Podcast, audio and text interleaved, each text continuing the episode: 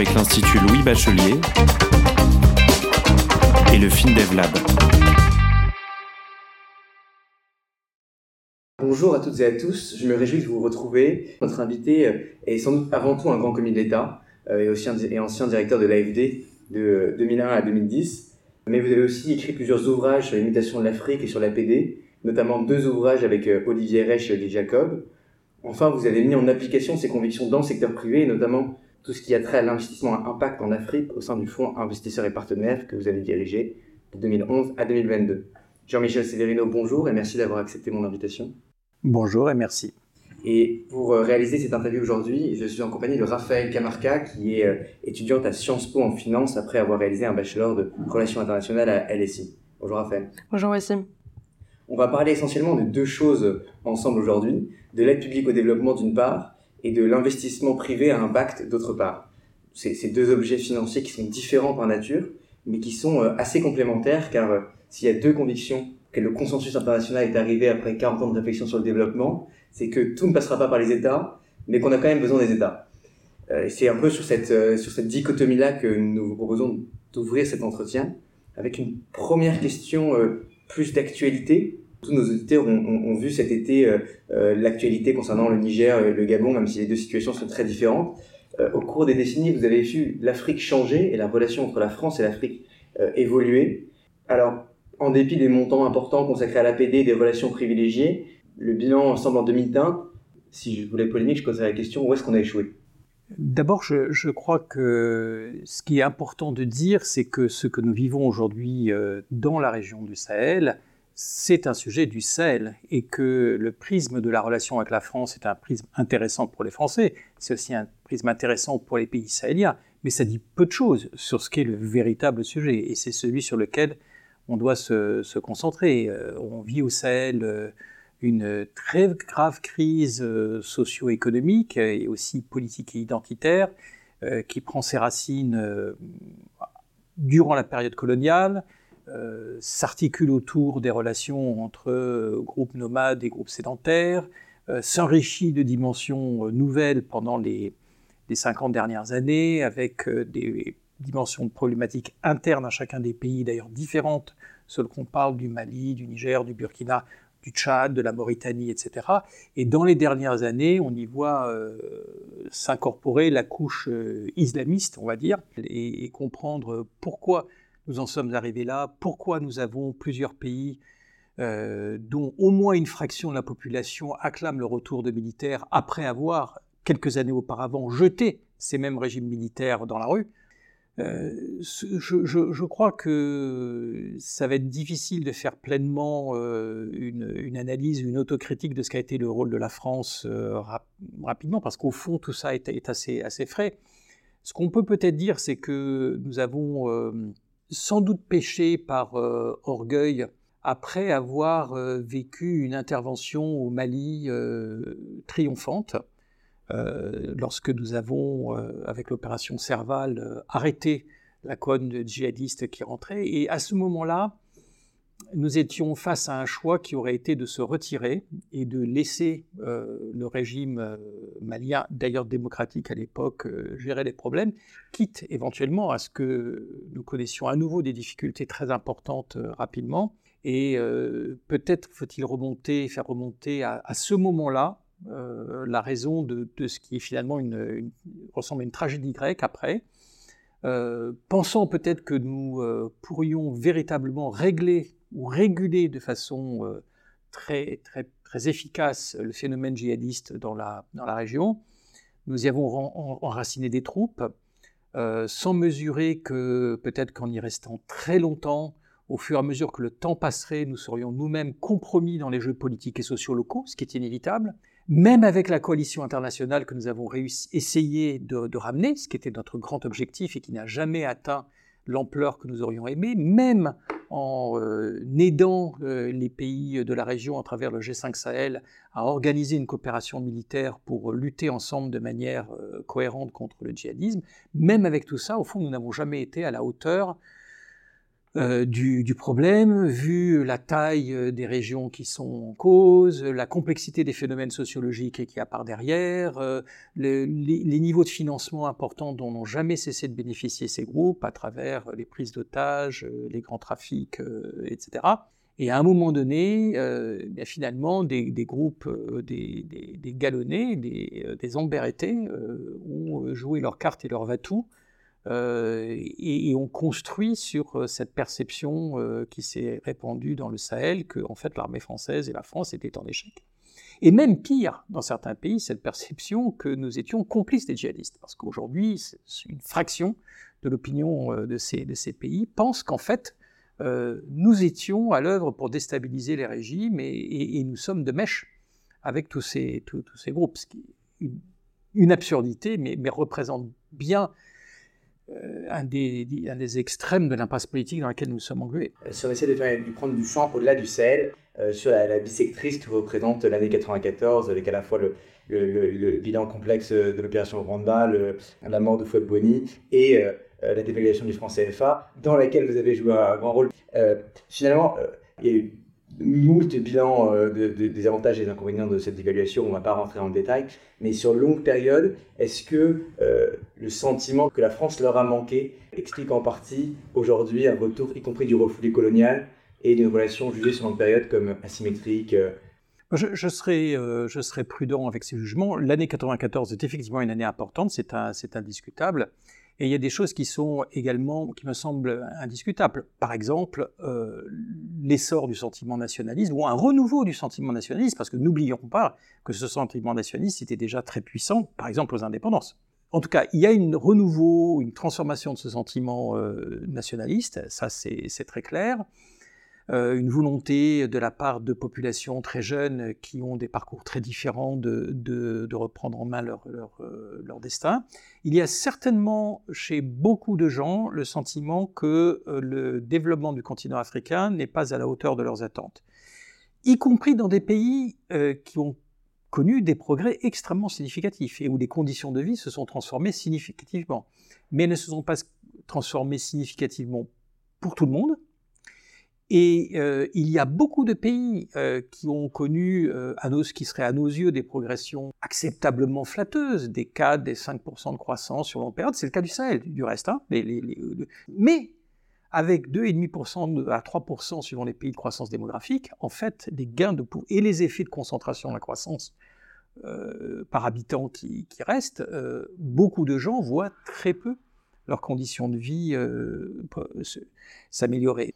Enfin, tout ça est aussi euh, agité par des acteurs qui ont intérêt euh, à ce qu'il en soit ainsi, et sans surévaluer du tout hein.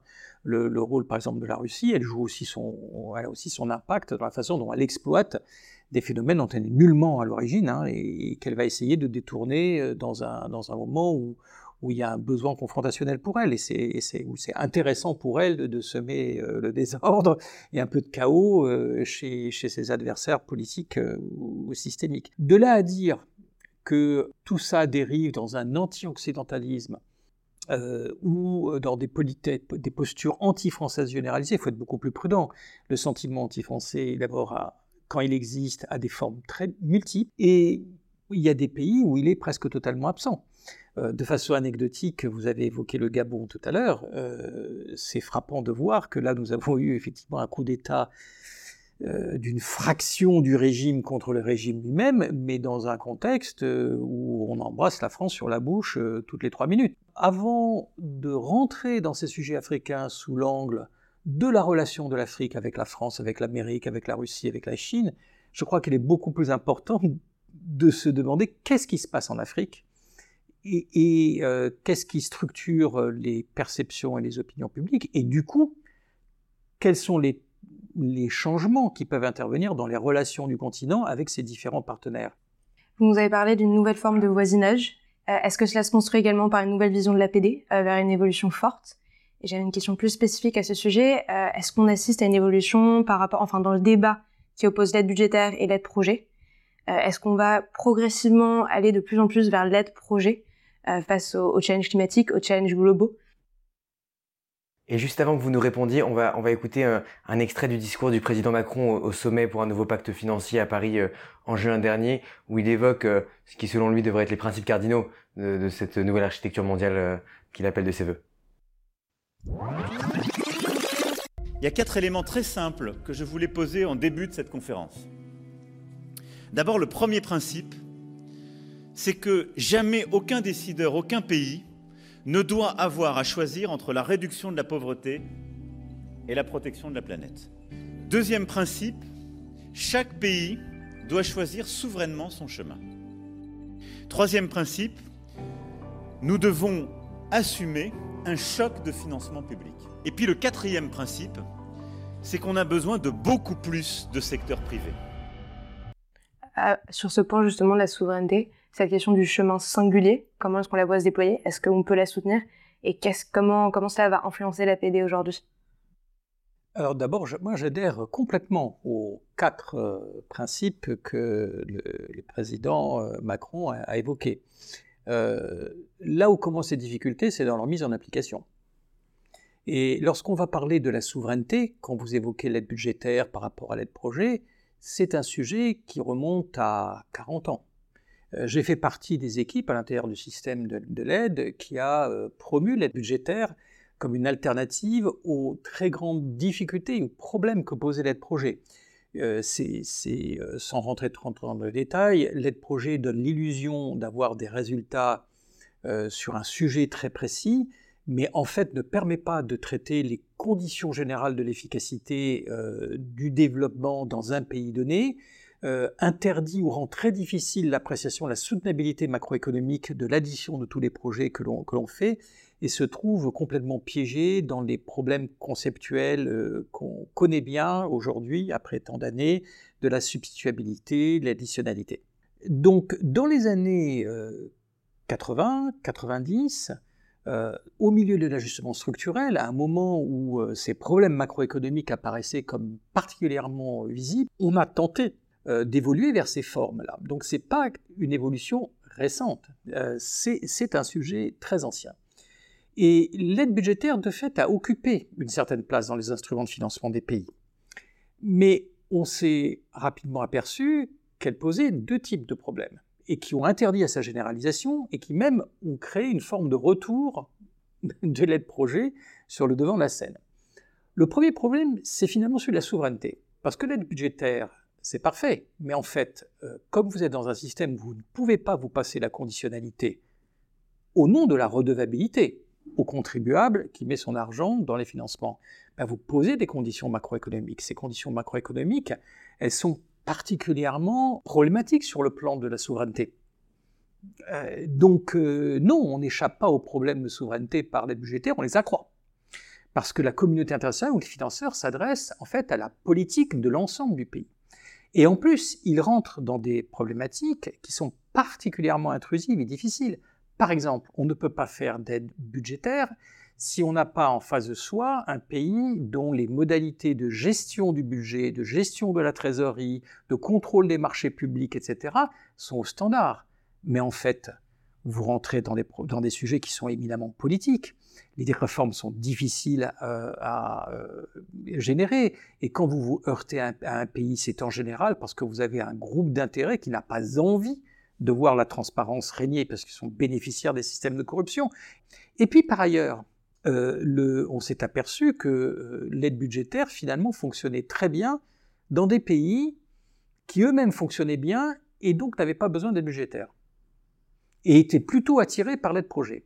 L'aide budgétaire est particulièrement performante sur un plan théorique dans un pays où il y a beaucoup d'aide au développement, beaucoup de projets partout, du coup un, morcellement de l'action publique, et à ce moment-là, vous allez vous dire non, tout ça devient le chaos, est impossible à coordonner, il faut financer globalement le budget, la balance des paiements, etc.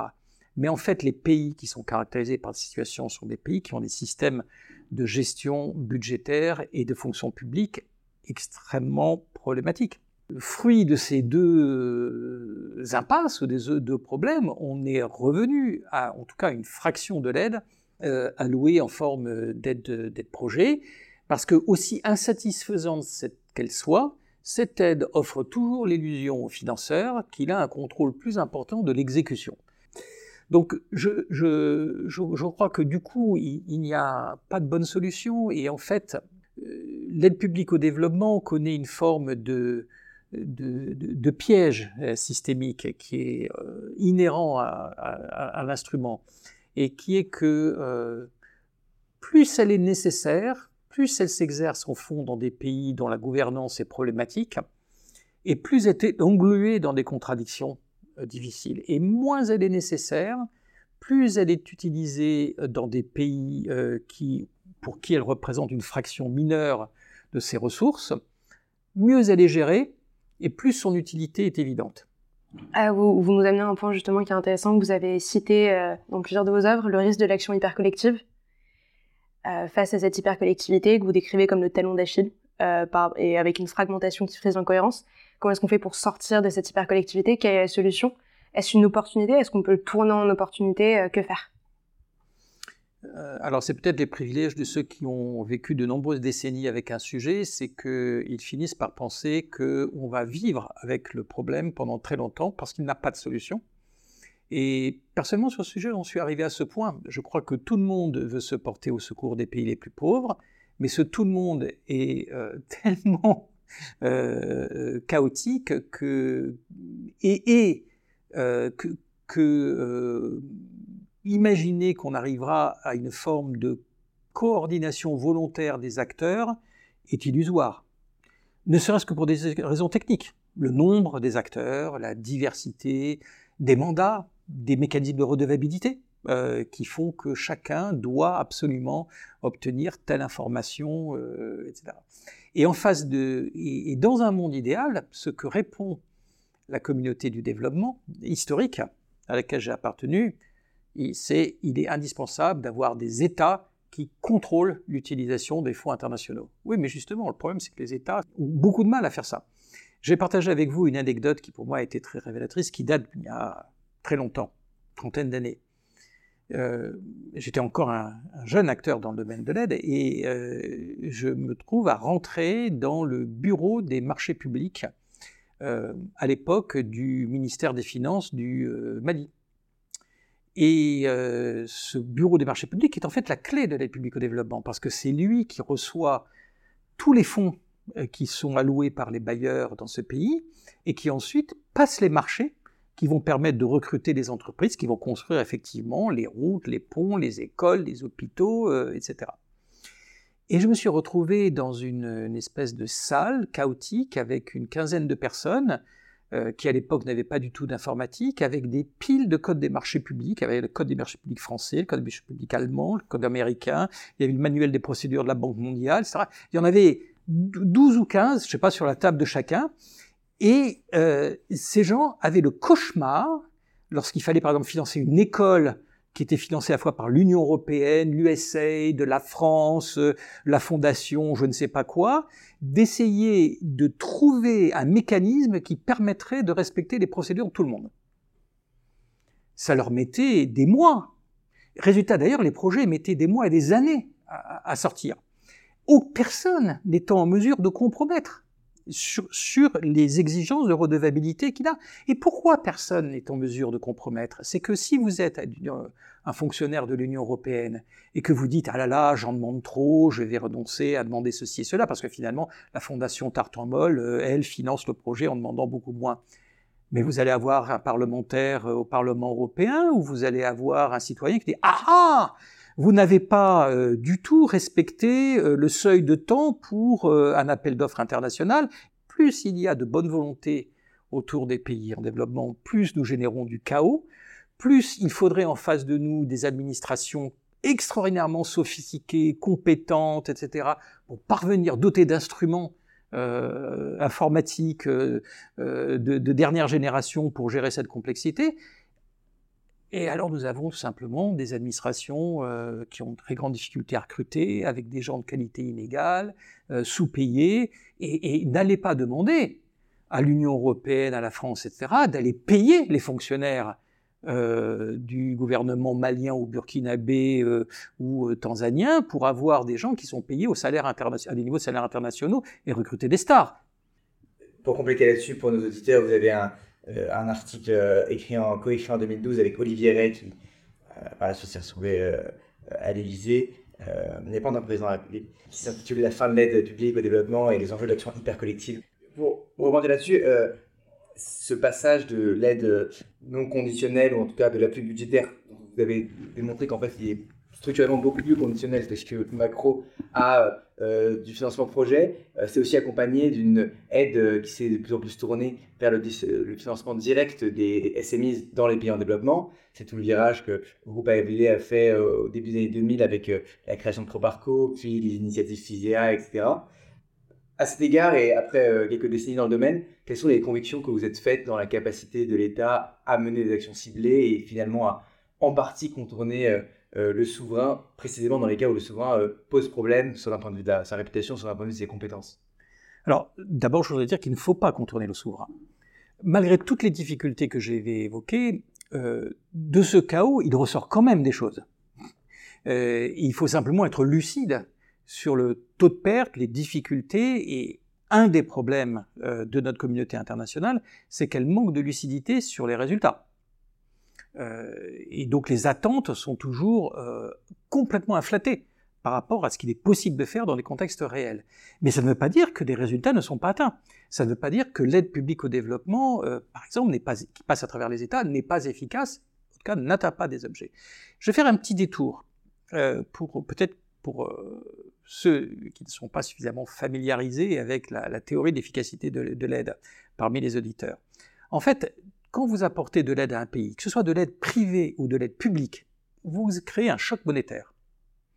Vous apportez des devises, ces devises vont avoir tendance à élever le niveau des parités, et il va se générer un certain nombre de risques euh, qui, sont d'ailleurs la, première des manifestations de, cette, aide. Risque euh, de substitution fiscale, c'est-à-dire qu'en gros, le budget fait 100 et les impôts font 100, vous apportez une aide de 10, ben la fiscalité baisse de 100 à 90 et vous financez toujours, vous n'avez pas augmenté la dépense de l'État.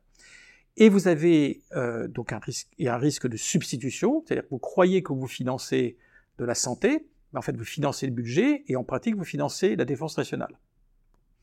Ces, ces deux risques-là, euh, joints avec ce problème de compétitivité, et aussi les éléments corruptifs qui sont liés à toute injection à travers un système public, font que par une sorte de loi universelle de la gravité qu'on peut pas échapper, à laquelle on ne peut pas échapper, l'aide a systémiquement un certain nombre d'effets collatéraux négatifs. Donc l'enjeu de l'aide, c'est non pas de nier ces effets, mais d'avoir par ailleurs des effets sur la productivité du pays qui sont supérieurs à ces effets collatéraux. Mais dans l'immense majorité des cas, euh, les effets euh, positifs dépassent quand même les effets négatifs, et il est impensable euh, d'imaginer qu'un pays puisse se développer avec exclusivement son secteur privé, sans qu'on puisse financer l'école, euh, la santé, sans qu'on puisse financer des infrastructures, sans qu'on puisse avoir des systèmes de sécurité. Et donc en termes, à partir du moment où euh, l'aide est destinée à financer l'accroissement de l'investissement dans une société, il faut qu'elle finance l'accroissement de l'investissement public autant que l'investissement privé. Donc ça, c'est indispensable. Maintenant, ce qui s'est passé, euh, je crois, plus particulièrement dans le continent africain et dans le système d'aide euh, dans euh, la dernière partie du, du, siècle, c'est que du siècle précédent, c'est qu'il s'est imposé au fond l'idée que oui, le secteur productif était le moteur de la croissance, mais que euh, la seule bonne façon de permettre son développement était d'améliorer l'environnement des entreprises.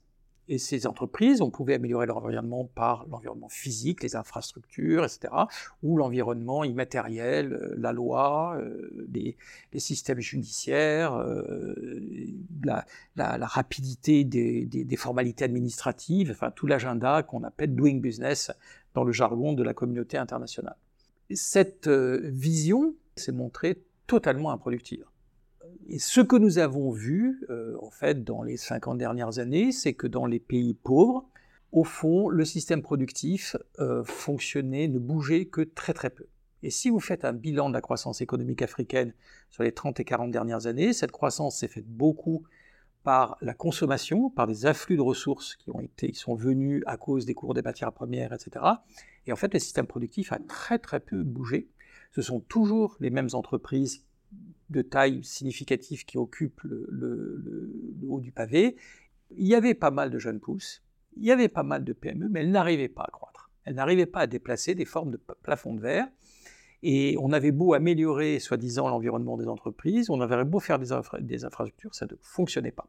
Et entre parenthèses, la, grosse insuffisance de ce euh, secteur productif euh, d'entreprise explique également pourquoi nous avons une croissance en Afrique qui est très faible en emploi, ce dont tout le monde se plaint et qui donc rate euh, le premier enjeu social du continent, ce qui nous permet de, reboucler avec des questions de conflictualité, d'insatisfaction sociale qui règnent dans le... Donc il y a un problème de modèle économique, mais il y a aussi un problème de politique publique. Pour moi, ça m'est apparu comme étant le sujet frontière que nous avions à traiter euh, au début des années 2000. Il fallait, et la réponse fatalement à, à cet enjeu, c'était qu'il fallait pouvoir entrer dans le secteur productif et pas simplement rester à sa périphérie pour permettre aux entrepreneurs de briser les plafonds de verre. Et on connaît en fait maintenant assez bien la raison euh, de la difficulté à percer le plafond de verre. Une partie est liée à l'accès au financement et une autre partie tient à l'accès aux capacités. Pour faire ça, ceci dit, la communauté internationale s'est trouvée totalement désoutillée. Et vous avez fait allusion au ProParco, au DFI. Euh, en fait, ce qui, pour moi, m'est apparu au fil des années, c'est que euh, nous avons construit un ensemble d'institutions publiques de financement du secteur privé sur la base d'un mandat qui n'est pas celui-là. Ce que nous avons fait, et, moi-même j'ai participé au mouvement de construction de cet ensemble, hein, ce que nous avons fait dans les années 80, euh, 90, au début des années 2000, c'est construire des institutions qui était capable de démontrer qu'il était rentable d'investir dans les pays pauvres, avec l'ambition d'attirer des capitaux internationaux, mais ce n'est pas la cause euh, du, euh, du, financement de l'émergence entrepreneuriale dans les pays pauvres. C'est un autre sujet, en fait. Et il y a des raisons euh, qui expliquent pourquoi non seulement ce n'est pas la cause, mais ça ne peut même pas, cette politique-là ne peut même pas servir à la seconde. Et ceci tient au fait que si vous voulez montrer qu'il est rentable d'investir dans des pays en développement, vous allez financer, vous allez financer des entreprises de taille significative. Donc notre système de DFIs n'est pas adapté à ce, à ce nouveau mandat. Ce qu'il sait faire, c'est investir dans des banques. Ce qu'il sait faire, c'est prêter à des banques. Ce qu'il sait faire, c'est investir en direct dans des grandes entreprises, des entreprises de taille moyenne. Si vous regardez le portefeuille de la SFI, c'est ça qu'elle fait. Et elle le fait au Brésil, au Mexique, en Afrique du Sud, euh, de temps en temps au Kenya, mais certainement pas au Burkina Faso. Si nous voulons donner un coup d'accélérateur massif euh, aux startups et aux PME, il faut apporter des niveaux de financement eux-mêmes massifs, beaucoup plus importants à ces, à ces acteurs. Euh, mais il faut le faire en les désagrégeant en tickets qui vont être de quelques dizaines de milliers d'euros ou de quelques centaines de milliers d'euros, et du coup en aboutissant à des rendements nettement plus faibles et avec des niveaux de risque qui sont beaucoup plus élevés.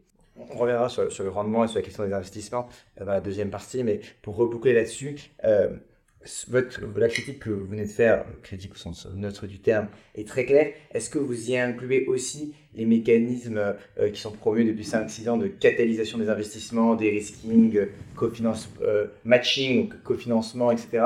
Est-ce qu'ils est qu conservent le même euh, problème de focus Alors, tous ces mécanismes dits de blending sont la bonne voie. Euh, mon sujet actuel vis-à-vis de ces instruments euh, n'est donc pas une critique euh, de fond, au contraire, c'est un applaudissement. Donc mon sujet avec tout ce système, c'est tout simplement que maintenant qu'il faut le passer à l'échelle. Il faut, il faut dire, là où on fait 10, il faut faire 100, il faut faire 1000. C'est l'étape à laquelle nous sommes. Et, mais cette étape, elle est difficile à franchir. Parce que nous sommes un état de cette politique publique ou de ce sous-politique sous, publique dans, dans l'aide de développement, où au fond les expériences ont pu être menées par les institutions existantes en bricolant. Là, lorsqu'on passe à l'échelle, on engage des bilans entiers, on engage des comptes d'exploitation, on engage des procédures, on se pose des questions d'intégrité de ces procédures, euh, bah, c'est la moindre des choses, et du coup, on, doit imaginer des process différents. Et c'est là que je crois que nous sommes à vraiment à un moment euh, stratégique critique pour les DFIs. Globalement au système, il doit se poser la question de savoir si aujourd'hui, il veut vraiment s'embarquer dans cet agenda-là, ce qui suppose faire des réformes dans sa façon de procéder, ce qui suppose transformer les modèles économiques des institutions, transformer leur façon de, faire, ou si finalement il décide pour des raisons tout à fait compréhensibles qu'il faut un super boulot sur un autre agenda, que cet agenda n'est pas le leur. Mais à ce moment-là, d'autres institutions, d'autres mécanismes doivent naître pour le, pour le gérer. C'est un débat qui n'est pas achevé. Je dirais du reste que les DFIs ont exactement le même débat pour les sujets du climat, en fait, ou d'une manière générale, les biens publics globaux. Euh, Aujourd'hui, on leur demande, pour les mêmes raisons, de contribuer à travers le secteur privé à la lutte contre le réchauffement climatique, à la promotion de la biodiversité, à la lutte pour la santé publique et les luttes contre les maladies infectieuses, etc. Tout ça est très bien, mais d'une manière générale, ce n'est pas cohérent et compatible avec le modèle économique, voire les structures même qu'ils ont mis en place, qui ont été mis en place, et avec ces, dans laquelle, qui ont permis à ces entreprises publiques de, de, prospérer. Et, je le dis vraiment, euh, pas, pas, du tout pour des raisons de flagornerie, de rendre de très grands services. Juste une question avant de, de, terminer cette première partie de l'entretien, par rapport au rôle de l'entrepreneuriat sur le continent. Euh, on remarque qu'un missing middle est important, un problème de passage à l'échelle que vous avez notamment évoqué. Euh, comment est-ce que vous envisagez le développement de ce missing middle dans les prochaines années à venir et avec quelles, quelles retombées et quelles conséquences? Alors, aujourd'hui, la, la pente sur laquelle nous sommes sur le continent africain n'est pas bonne. Nous avons un enjeu qui consiste à euh, procurer euh, à 420 millions de jeunes Africains qui vont arriver sur le plus de 15 ans, qui vont arriver sur le marché du travail d'ici 2050, un emploi. La croissance actuelle ne le permet pas. Donc, il faut une accélération massive de la croissance euh, économique, donc un changement de rythme. Pour ce changement de rythme, si on veut, s'interroger sur la possibilité effective de changer ce rythme de création d'emplois, c'est-à-dire d'augmenter massivement la naissance des euh, entreprises euh, et la croissance des PME, il faut permettre euh, à ces entreprises de connaître un taux de mortalité moins élevé euh, dans leur passage du, berceau à l'école maternelle, on va dire, euh, et ou à l'école primaire, hein, dans cette fameuse vallée de la mort de, de l'entrepreneuriat, et ensuite qu'on accélère, qu'on leur permette d'accélérer leur taux de croissance. C'est une super bonne nouvelle, hein, parce que nous n'avons, au sens où nous n'avons pas à nous préoccuper aujourd'hui d'un déficit de mentalité entrepreneuriale dans le continent africain. En revanche, nous savons, et j'ai déjà évoqué, qu'il y a deux sujets massifs sur lesquels nous pouvons euh, euh, diminuer le taux de décès des entreprises et ensuite accélérer leur croissance, c'est en jouant sur l'accès aux capacités et l'accès aux finances. Sur l'accès aux finances, nous avons besoin euh, en fait, d'écosystèmes. Il n'y a pas un instrument unique qui va permettre à ces entreprises de croître plus vite et de mourir euh, moins nombreuses. Euh, et nous avons besoin d'une communauté d'incubateurs et d'accélérateurs qui vont permettre aux projets entrepreneuriaux de devenir plus solides euh, nous avons besoin de mécanismes de financement qu'on appelle en Europe les, les prêts d'honneur, etc., qui vont permettre aux très jeunes projets de se prouver et d'arriver au stade investissable toujours avec moins de chutes possibles. Et ensuite, nous avons besoin partout de systèmes financiers locaux qui vont permettre, à travers des institutions nationales, des fonds d'investissement nationaux, etc., ou régionaux, suivant la taille des entreprises, d'apporter aux entreprises qui sont devenues investissables des capitaux dont elles manquent. Et cette étape est fondamentale parce que nous connaissons aujourd'hui en Afrique un déficit d'épargne. L'épargne, macroéconomiquement, nous ne pouvons pas sur le continent avoir, en l'état actuel de la de l'histoire démographique du continent, des taux d'épargne à des niveaux suffisants pour permettre cette accélération. Globalement, du coup, nous avons besoin d'injections. Et comme on le sait, euh, un système de financement en capital, comme nous l'avons appris, y compris dans les économies euh, industrialisées, ce sont des systèmes en plusieurs étages, euh, dans lesquels il y a des acteurs qui se spécialisent sur différentes phases de croissance. Donc, à l'échelle du continent, ce système de financement doit, être, doit se construire. il est aujourd'hui pas totalement inexistant, on va dire que c'est une peau de léopard, hein. il y a des tâches ici ou là. Et puis on a un deuxième volet, capacité qui est aussi important que le premier. L'entrepreneuriat, c'est le fait de personnes qualifiées, en pratique, en tout cas l'entrepreneuriat formel. Donc il y a un sujet global qui est le niveau de formation, le niveau d'éducation, sachant que euh, c'est très bien d'avoir euh, des gens qui ont des formations euh, très généralistes, mais on a besoin beaucoup de professions techniques, d'ingénieurs, etc., dans ces, dans, ces métiers de gens nous avons besoin donc du coup de systèmes de formation professionnalisante qui marchent, nous avons besoin d'écoles de commerce et d'écoles d'ingénieurs, nous avons besoin de systèmes de coaching, nous avons besoin, etc., etc., etc. Donc il y a tout un grand volet compétences euh, qui est absolument indispensable. Et pour reboucler avec une des questions précédentes, ce volet de construction de compétences, il était largement absent, euh, en fait, de tout le discours des politiques publiques des pays mais aussi des intentions de la communauté internationale. Le, grand motto, la grande devise de l'aide au développement et, pour le coup des prescripteurs qui étaient la Banque mondiale euh, et, sort euh, dans les 50 dernières années, ça a été il faut renforcer l'éducation primaire et secondaire, il faut alphabétiser les gens. Mais former des ingénieurs, former des techniciens, d'abord c'est au secteur privé de le faire, et, finalement, du coup, nous avons eu un, grand abandon de l'enseignement supérieur, de l'enseignement technologique et de la recherche.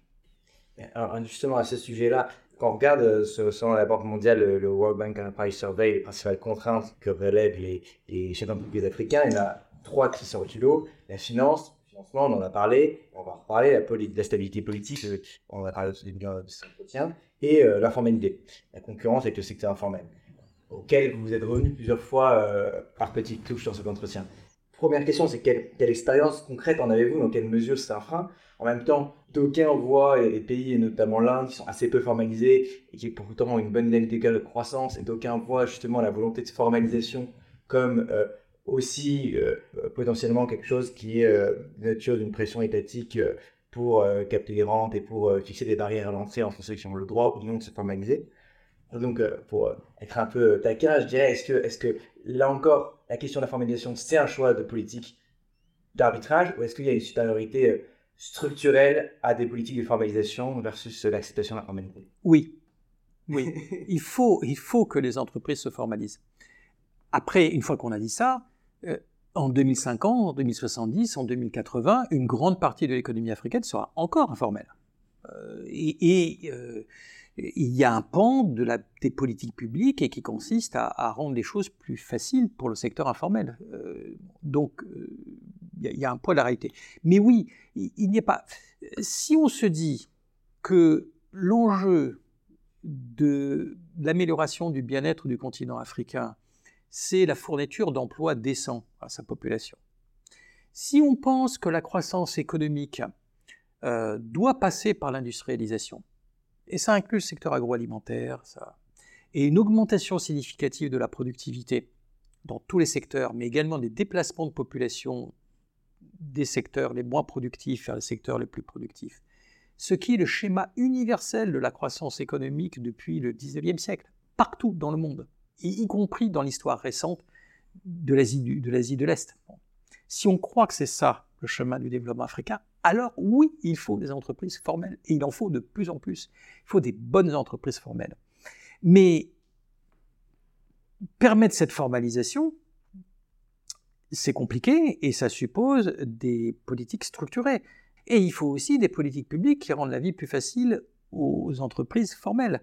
Parce qu'une bonne partie de la difficulté de la formalisation, elle est aussi liée, dans certains pays en tout cas, euh, à l'empilement euh, des difficultés à travailler, euh, des procédures corruptives, etc. Et donc il n'y aura pas de développement de la formalisation s'il n'y a pas des réformes en profondeur de l'environnement des entreprises. C'est là qu'on ce qui reste un agenda important, le fameux doing business, si on, veut, si on veut y parvenir.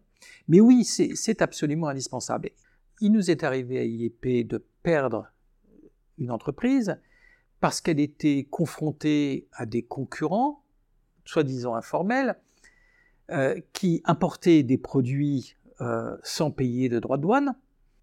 Et alors oui, bien sûr, euh, alors certains vont faire le panégyrique des acteurs informels qui étaient des auteurs de ce circuit, mais ces acteurs informels sont les artisans du maintien dans le sous-développement du pays dans lequel ça se passait. Euh, parce qu'elles empêchaient l'émergence d'un secteur productif, priver l'État de ressources fiscales dont il a extraordinairement besoin pour financer tous les services publics.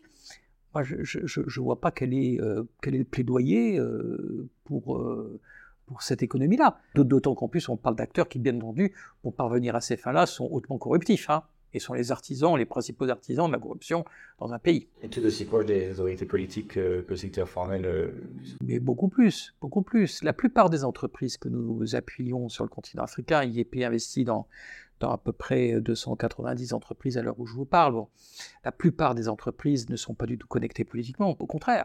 Ils, se, ils ont plutôt tendance à penser que l'instrument avec lequel ils doivent manipuler, c'est l'état de droit c'est le secteur informel qui ne peut vivre. Le secteur informel ne peut vivre, ne peut survivre que grâce à sa connexion politique et à son pouvoir corruptif.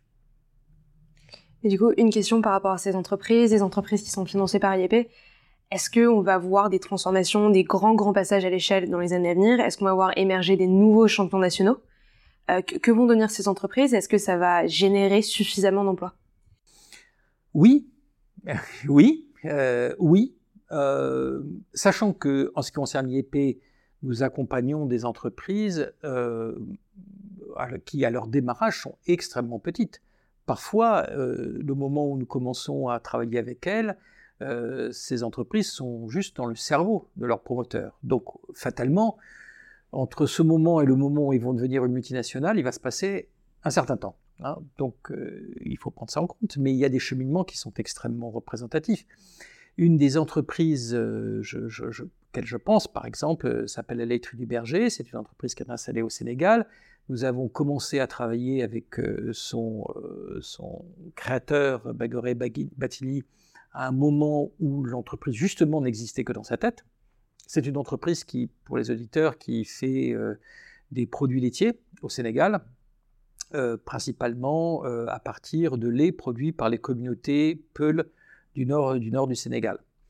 Et qui, cette entreprise euh, a, au cours des 15 dernières années, connu une croissance euh, formidable. Aujourd'hui, elle a plusieurs dizaines de millions d'euros de chiffre d'affaires, euh, des centaines d'employés. C'est une entreprise moderne, performante. elle est l'exemple de ces processus. Mais ça fait 20 ans. il lui a fallu 20 ans pour faire ça, il faudra encore 20 ans ou 30 ans pour que on parle en centaines de millions d'euros. Euh, de, de, chiffre d'affaires pour ces, pour ces entreprises. Il nous reste deux cas à aborder, qu'on va essayer d'aborder le plus synthétiquement possible, euh, celui du véhicule et celui du rendement.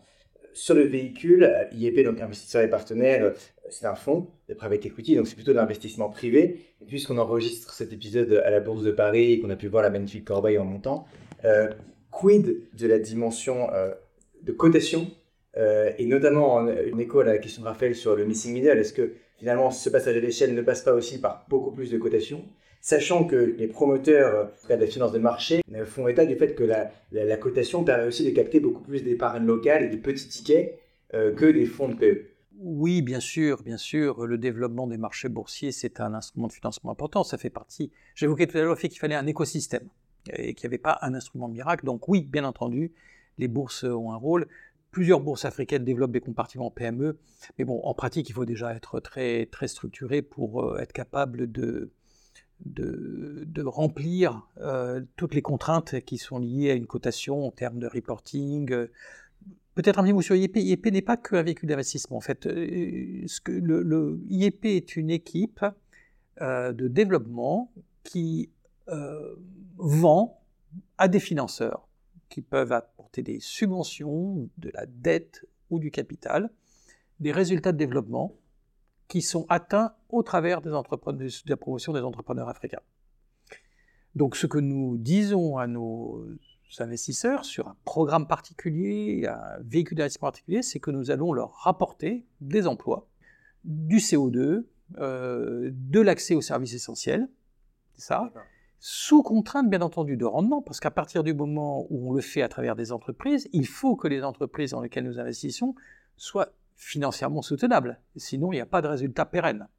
Donc la soutenabilité financière est la condition de la pérennisation des résultats de développement, mais ce sont bien les résultats de développement que l'on cherche. Euh, ce qui explique qu'on va utiliser des instruments divers. Dans certains cas, on va faire euh, des prêts sans intérêt. Ces prêts sans intérêt, effectivement, on ne va pas les financer en allant chercher des investisseurs. On va aller chercher des subventionneurs, des agences de développement, des fondations. Dans d'autres cas, on va faire des fonds d'investissement stricto sensu, euh, qui vont s'adresser à des gammes d'entreprises déjà un peu plus structurées, qui peuvent accueillir du, capital. Et, là, donc, nous allons effectivement aller chercher des investisseurs un peu particuliers qui vont être d'accord avec ce, ce mandat et rechercher en fait en priorité ces résultats de, développement. Pour ce qui concerne le rendement qui est directement connecté, alors là on est plutôt sur euh, quelque chose d'assez particulier puisque c'est du secteur public, soit des investisseurs qui sont très conscients des enjeux, mais si on veut euh, passer à l'échelle, il va falloir attirer massivement des capitaux du Nord et pour ça il faut offrir des rendements qui sont, euh, qui sont suffisants. Il y a un, la, macro internationale adore les, puzzles, les paradoxes. Il y a un paradoxe qui, qui, a plusieurs noms, mais qu'on peut quantifier, qui est que le, les rendements ne sont pas si importants que ça. Je, regardais, il y a un papier notamment de Demao et Timmerman avec 2021 qui montre qu'en gros, c'est autour de 5% sur la plupart des fonds de PE, avec quand même derrière un fait de risque. En tout cas, ça ne paye pas la prime de risque. Et, euh, et c'est plutôt plus faible que des fonds de PE en Europe. Et alors, ils proposent, et, notamment, ils identifient que c'est lié au fait qu'il y a très peu de très gros multiplicateurs. Qu'il y a beaucoup de x1, x2, euh, autant que, dans les marchés avancés, mais il y a très peu de x5, x6, ce qui est assez contre-intuitif. On pourrait penser que la variance est beaucoup plus forte dans les marchés émergents. Il propose une explication à ça, que je vous soumets, et puis plus globalement, vous nous donnerez toutes les autres auxquelles vous avez pensé au cours de cette carrière, qui est euh, que finalement, euh, les acteurs se focalisent plutôt, c'est du small, c'est du PE qui est quasiment du VC, de plus en plus quasiment du VC. C'est aussi ce que vous mentionniez avec IEP. Et donc, derrière, il y a un problème de, liquidité à la vente. Il y a très peu de secondaries, très peu de fonds qui rachètent. Et donc, finalement, euh, il y a une espèce de plus-value latente de création de valeur, mais qui est jamais euh, exitable, pour parler en bon, français.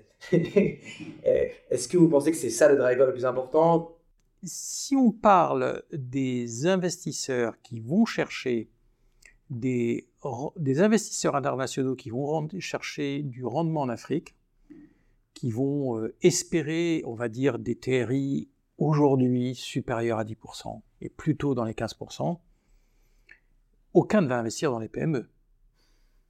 C'est juste impossible. Ce que ces investisseurs-là vont chercher, c'est plutôt des grands fonds capables de mettre en place des tickets significatifs, de 20, 30, 40 millions euh, d'euros, de dollars, sur des entreprises bien structurées dans des pays qui disposent de marchés significatifs. Ce qui veut dire que le marché du private equity euh, met des grands investisseurs internationaux d'une manière générale en Afrique est focalisé sur quelques grands pays et sur des gros tickets. Même comme ça, c'est difficile dans le continent africain d'atteindre ces 10%. Il y a très peu des fonds d'investissement euh, qui, y parviennent.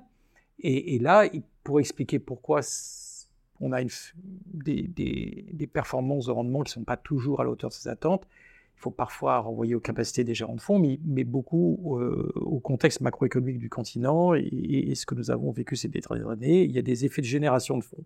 Juste un avant pour les auditeurs, par rapport au private equity en Europe, ce qu'on appelle le double digit, donc 10% et plus, est plutôt la norme euh, oui, parce que euh, en Europe, euh, on, va, de toute façon, de manière générale, les, TRI, il y a une logique des TRI qui n'est pas désarticulée des WAC ou des Rocher, pour prendre des indicateurs financiers utilisés plutôt dans le monde corporate.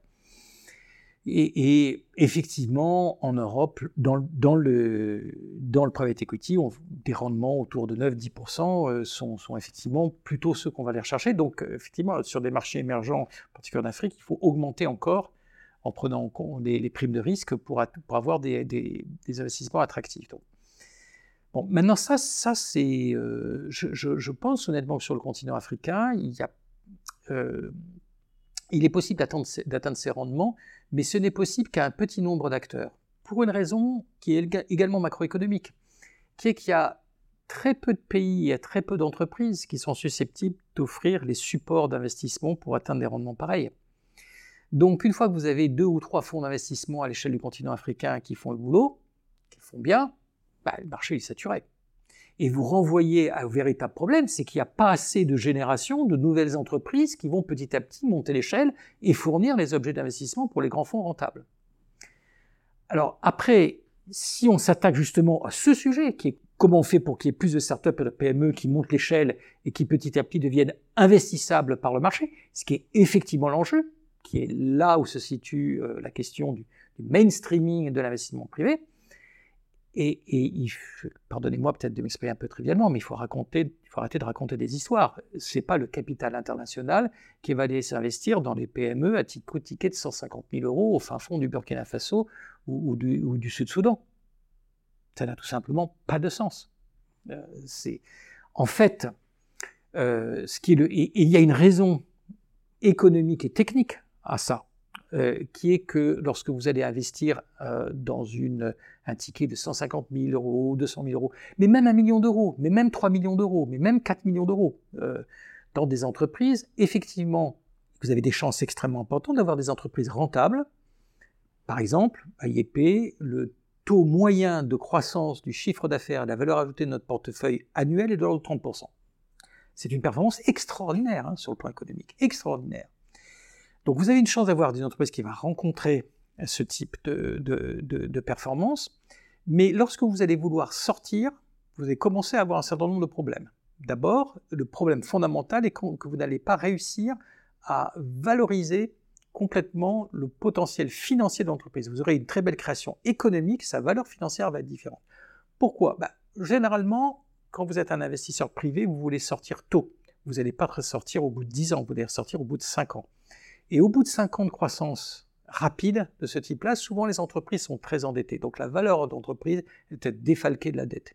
La deuxième euh, raison euh, que vous allez rencontrer, c'est que sur ce marché de la revente, en général, vous allez avoir un repreneur, peut-être deux. Ben donc vous allez le prix euh, auquel vous allez vendre l'entreprise, c'est le prix auquel celui qui daigne s'y intéresser va, vous, qui va vous fixer. Une fois que vous allez avoir fait ça, ben, vous, allez, euh, vous allez avoir des frais de gestion. Or, les frais de gestion, le domaine de l'investissement est un domaine, est, une activité à coût fixe. Que vous investissiez 1 million, 5 millions, 20 millions, 50 millions, en fait, le temps de travail que vous allez passer n'est pas très différent.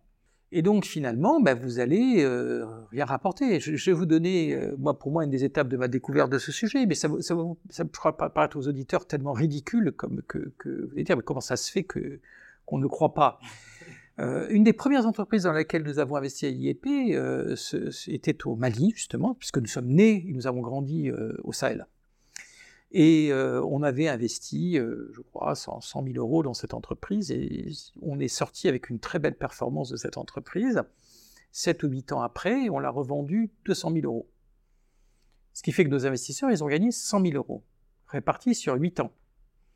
Pendant ce temps-là, nous avons eu euh, un collaborateur à un quart de temps, euh, on a payé les frais juridiques, euh, il y a eu des moments où il a fallu beaucoup s'occuper de l'entreprise parce que la seule chose dont vous êtes certain quand vous investissez dans une PME, c'est qu'à un moment ça ira mal.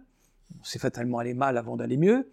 Bon, donc une fois que vous enlevez tout le temps, vous apercevez que bah, vous avez sur 8 ans dépensé 100 000 euros en frais de gestion. Euh, et vous divisez 100 000 par, euh, par 8, ça fait pas beaucoup par an, en fait, de temps de travail payé. Donc nos investisseurs, alors nous on a des investisseurs formidables, hein, ils étaient ravis euh, de, cette, de cette sortie, ils ont trouvé que c'était formidable, qu'on avait une réelle contribution à l'économie du pays, ouais, mais ils n'ont rien gagné. Hein. Pourtant c'est un succès. Pourtant c'est un succès. Et c'est pas terminé, parce qu'une fois que vous avez bouffé une bonne partie de la rentabilité de l'investissement avec vos frais de gestion, vous avez des pertes de change. Si vous êtes un investisseur international et que vous investissez euh, en Ouganda, au Kenya, au Ghana, la probabilité de perdre 30 ou 40% de votre valeur euh, par la dépréciation de la monnaie, elle est élevée. Et je n'ai pas mentionné la fiscalité. Donc quand vous additionnez tout ça, la possibilité, si vous êtes assis quelque part à New York, à Londres, à Paris, d'aller gagner de l'argent en faisant ce business, elle est tout simplement nulle. Donc, de deux choses l'une, soit ce sont des capitaux publics ou des capitaux de fondation, mus par un objectif d'intérêt général. Bien sûr, on a des acteurs qui disent c'est un mandat pour moi, je n'ai pas de rentabilité financière ou une faible rentabilité financière, mais j'ai une grande rentabilité économique, parce que je suis capable de mesurer la valeur ajoutée créée, donc la contribution au PIB, euh, les externalités euh, générées. Soit, si vous êtes des acteurs d'intérêt privés qui voulez avoir vos 10 ou 15% de rendement, vous allez vous dire, OK, je veux bien y aller, mais il faut me payer mes premières pertes, il faut me subventionner, euh, et si vous faites 2% de rendement et que moi j'en veux 10, ben vous me payez 8%. C'est parfait parce que ça nous amène à notre dernière question, euh, ces questions d'intérêt général et de rentabilité. Ça peut nous amener aux infrastructures, aux partenariats publics-privés. Euh, quels sont leurs rôles respectifs? Quels sont leurs rôles à venir dans les années, dans les années suivantes, selon vous Et comment est-ce qu'on va marier justement ces différents enjeux de rentabilité d'une part, d'intérêt général d'une autre? Alors, je, suis un militant des partenariats publics-privés en infrastructure. Euh, une fois qu'on a dit, et ils ont énormément d'avantages. Euh, il y a des dimensions de professionnalisation de la construction et de la gestion des, euh, investissements, des infrastructures qui sont financées. Il y a des avantages budgétaires et fiscaux, même si qu'il ne faut pas exagérer, parce qu'un PPP, euh, c'est toujours, euh, comme disent les, Américains, je ne sais pas comment dire en, français tout d'un coup, une contingent liability, c'est de toute façon une dette de l'État, euh, d'une manière ou d'une autre. Mais bon, tout ceci étant mis à part, ce sont des bons instruments qui peuvent apporter beaucoup pour un pays. Le problème de nos PPP, c'est qu'ils sont très compliqués à mettre en œuvre. Ils sont très compliqués d'abord parce qu'ils sont très exigeants en termes de capacité, notamment pour l'État qui les met en place. Pour avoir un marché qui est de PPP qui est équilibré, euh, il faut être capable de les négocier, de les négocier dans de bonnes conditions. Et parfois, c'est très difficile et les États se retrouvent en position d'infériorité. Deuxièmement, il faut des bonnes politiques publiques. Je prends le cas de l'énergie, qui est le niveau de degré de, qui est l'univers de concentration des PPP sur le continent africain et d'ailleurs en général dans les pays émergents. Il faut tout simplement des prix d'énergie qui soient rémunérateurs pour les investisseurs. Et souvent, les prix de l'énergie sont gérés d'une manière qui sont déconnectés de la réalité économique et en fait ne permettent pas euh, l'investissement. Euh, il faut également des États euh, qui soient solides et qui tiennent leurs engagements. C'est pas toujours le cas. C'est pour ça d'ailleurs qu'on a des instruments comme MIGA, la société d'assurance du groupe de la Banque mondiale, etc., mais qui, est très peu utilisé, hein, hélas. Donc c'est un, un, très bon instrument conceptuel, euh, mais en pratique souvent compliqué euh, à, mettre, à mettre en œuvre. Et comme vous le savez, au final, euh, donc on regarde les, investissements publics, même dans les pays industrialisés euh, les plus sophistiqués, la part des PPP est assez, assez faible. L'essentiel de l'investissement public est fait par des acteurs publics sur des fonds, sur des fonds publics. Ce sera le mot de la fin. Merci beaucoup Jean-Michel Severino pour cet entretien et merci beaucoup Raphaël de m'avoir accompagné dans cette interview pour aller plus loin et justement sur ces sujets de, de project finance et, et de partenariat public-privé, je renvoie nos auditeurs euh, à l'épisode euh, réalisé en compagnie de Marcia Weiss dans la saison 2, qui est l'ancienne euh, General Counsel, directrice juridique de OPIC, qui est devenue USDFC, la, la Development Finance Corporation des États-Unis, et qui évoque justement cette question euh, de la sensibilité de ces projets, euh, notamment à, leur structuration financière et euh, et dans le reste de l'épisode également euh, à des sujets qui ont trait à la durabilité climatique, à des sujets de droit euh, et à l'évolution du paysage de la project finance qui prend beaucoup plus de place qu'il y a quelques décennies, comme on l'a compris dans cet épisode. Et quant à moi, je vous retrouve juste après les fêtes pour notre épisode 3 de cette saison 3 en compagnie de Pierre-Noël Giraud, économiste et spécialiste des matières premières, professeur aux mines de Paris. The ideal project finance is a fixed interest rate, long term financing. And that would mean usually a development finance institution of some sort, the World Bank, IFC, DFC, or maybe a sovereign fund uh, that was looking at long term, or a insurance company that also had long term interest. So it is important in project finance to make sure that you've got an alignment of interest in terms of that question um, variable interest rate versus fixed interest rate uh, from the financial institution and the borrower.